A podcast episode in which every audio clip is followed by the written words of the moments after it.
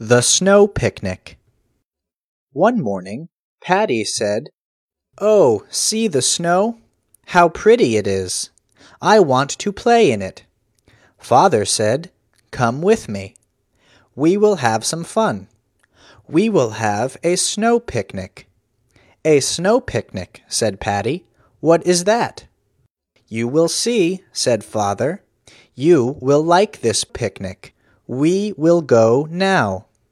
Father put nuts and cookies and apples into a basket. Then he said, Come, Paddy, we will go to the big hill. Soon they came to the hill.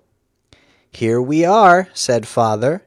Now we will have the picnic. He put the basket down. He took out the cookies.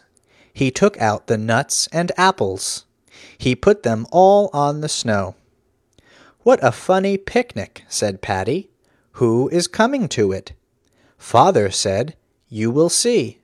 They will come soon. Now we must hide. They must not see us.